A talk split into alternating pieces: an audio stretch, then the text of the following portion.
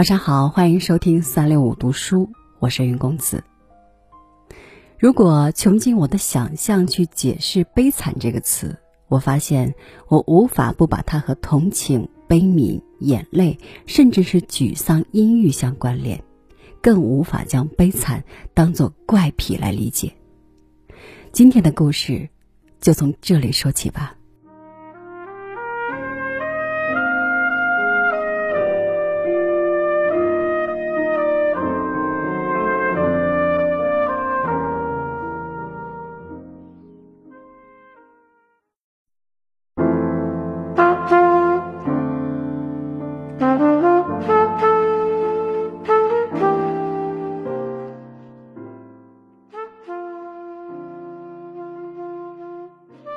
一九九三年初，我回到芝加哥，打算把修了一半的艺术硕士课程修完。一九九二年秋天，我在旧金山完婚，也算是个有家室之人，该尽本分做妻子。至于回校读书，心里自然不很坦然，因此把自己读书期间的财政预算主动压得很低。朋友托朋友找到一处房租低廉的居室。据说它最令人羡慕的长处是，方圆一英里之内有地铁，有家九毛九百货店和一个 X Store。芝加哥的中国留学生没有不知道这个著名的食品减价商场的。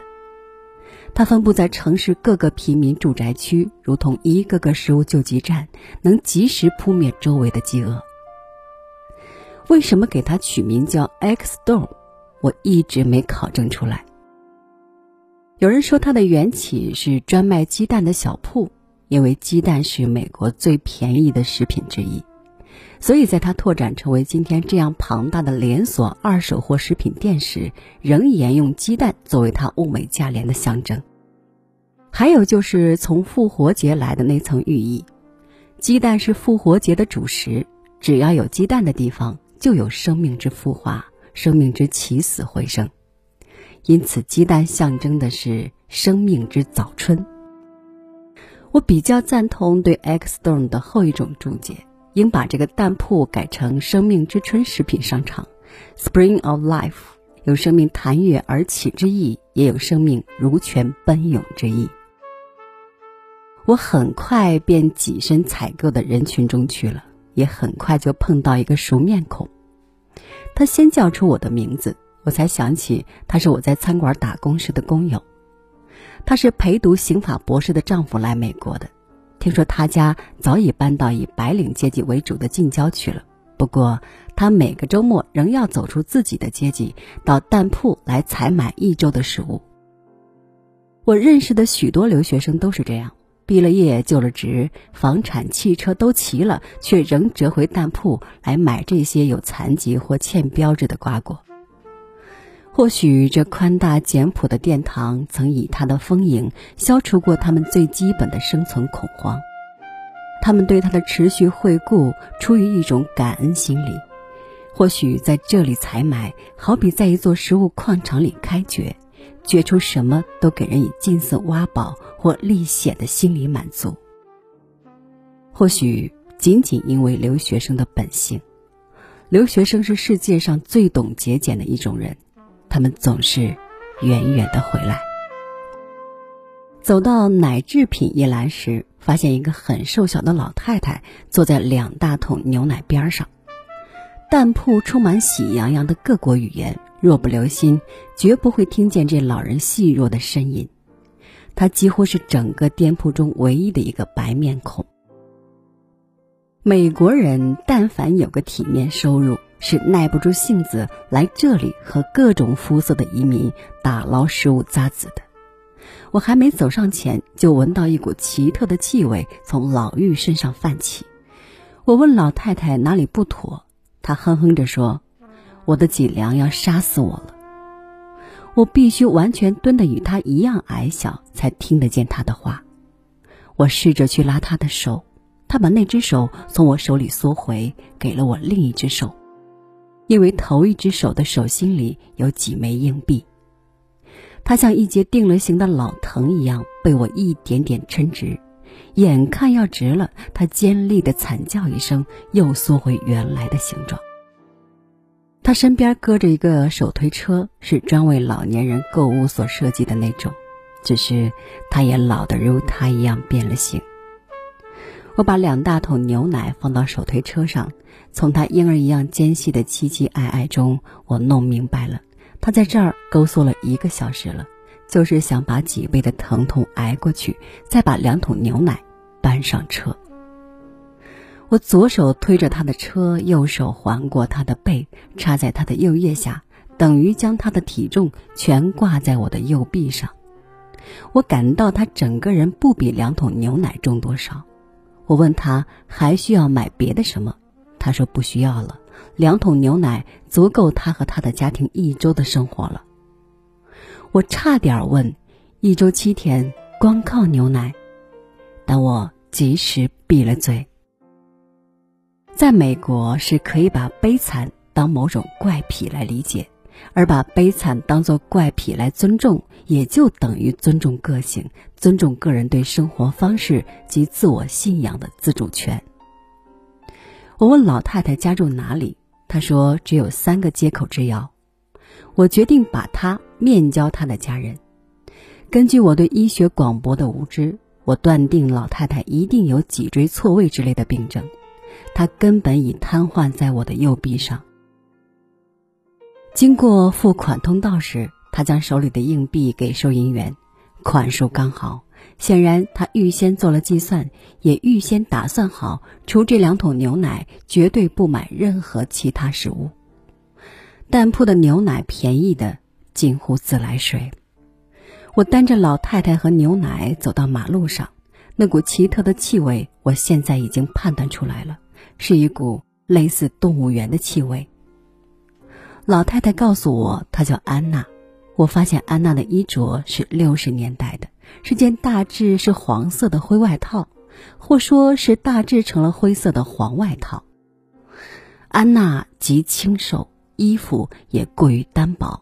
因而，她那几乎完成 S 型的一根脊柱清晰地显现在她背上。假如把她整个人抹平整，她不见得比我矮多少。我问起她的家庭，他说：“是啊，我有个大家庭等着我去喂呢。”我纳闷儿，竟没有一个比他健康点的晚辈来承担着采购。他像读懂我心思似的解释说：“我有两个儿子。”在韩战时上前线了，都没回来。至少我不知道他们有没有回来。我说：“您一定弄错了，不是韩战，一定是越战吧？”他说：“我没弄错，是寒战。越战的时候，我一个儿子也没有了。”我心里暗暗吃一大惊。安娜至少有八十五六岁了。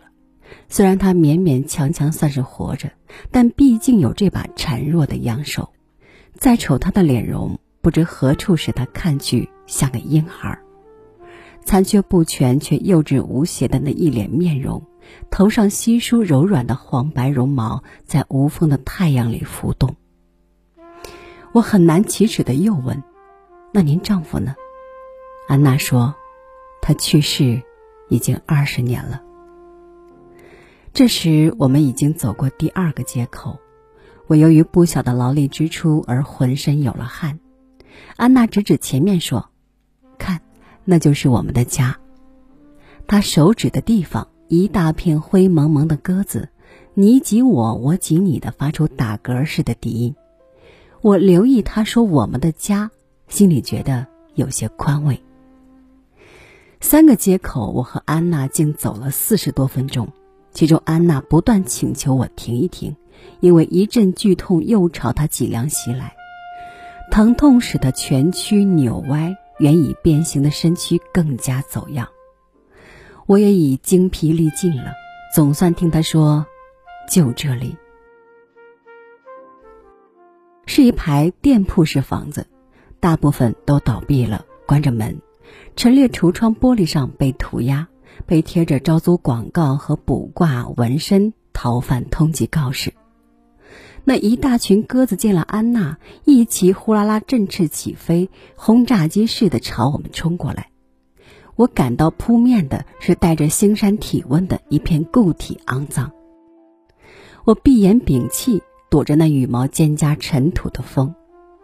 安娜的嗓音更细若温存。我的天使们！他请我把牛奶倒在路边一个残破玻璃盆里。他说：“抱歉了，就只有牛奶了。”等我照他吩咐完成了对鸽子的服务，抬起头，立刻怔住了。他那间店铺房的陈列窗里一下子挤满了大大小小的猫，大概有二十多只，全都像安娜一样细瘦，只是眼睛都直逼逼的晶亮，被饥饿点燃着。我这才明白安娜所说的家庭，我不敢走进安娜这个家庭。从敞开的门窥入，里面是一目了然的赤贫，有张床垫，有个冰箱，没有浴室和厕所，也没有炊事可为。我只把两大桶牛奶给他提到门内，大半个身体坚定地留在门外。但我还想为这个已进入末日的孤独老人做点什么。他蹲着身挨进门，他身上的气味马上融入屋里暖暖的生物气息。猫们竟比安娜要干净些，也多些优越感。我迅速撕下一页纸片，写了我的电话号码，递给安娜。如果有什么事，比如你的背痛要杀死你，你起不来去买牛奶，就给我打个电话。我住得很近。安娜却没接那号码，她说：“谢谢你。”我没有电话。你从来不给任何人打电话。不打，我没电话，也没人可打。他刻意躲着我锋利的逼问，大概也为省一笔电话钱。我默默的看他掩上门，猫霎时全从陈列橱窗里消失了。然后就听见屋内响起猫们你死我活的欢宴声，以及安娜婴儿啼哭般的笑。我站在鸽子粪便铺成的台阶上，半天挪不动脚步。从未见过如此贫穷和孤独，以及衰老，以及等等其他。此刻，我比安娜更需要安慰和止痛。不知怎样，两眼茫然的走回了我那月租一百八十美元的寓所，它陡然变成了天堂。几天中，我心里都很难过，却又无所归咎。一个月之后，我决定搬离那个贫民区，在海明威诞生的橡树公园城找到了六百美元月租的公寓。我才明白自己没有那样一颗坚强的心。来旁观安娜这样悲惨的人的一生，我无法将悲惨当作怪癖来理解，从而尊重这怪癖，以致达到对于个人生存方式的尊重。四个月后，学期结束了，我乘了火车回到那个有 X Stone 的地方。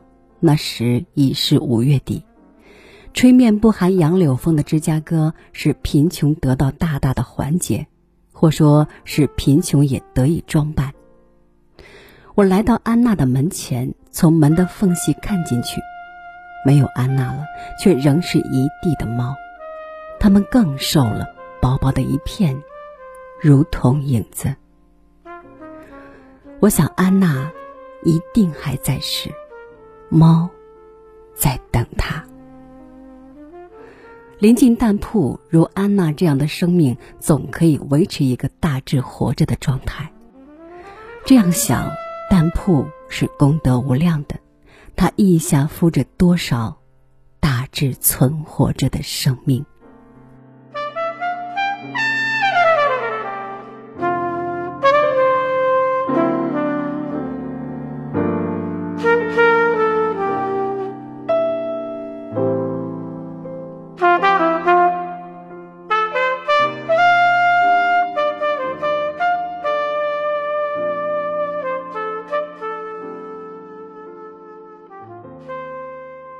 有人说，地球只是天堂为人类设计的监狱，没有人知道生命最终去了何方。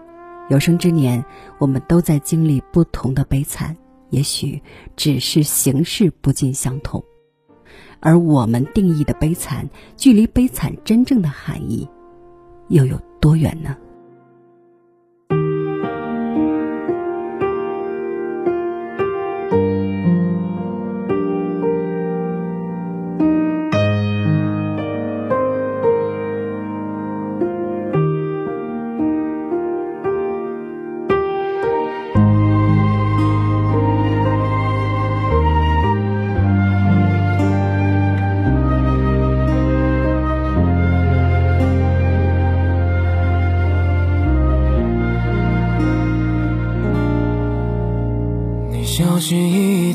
起头，看着黑暗，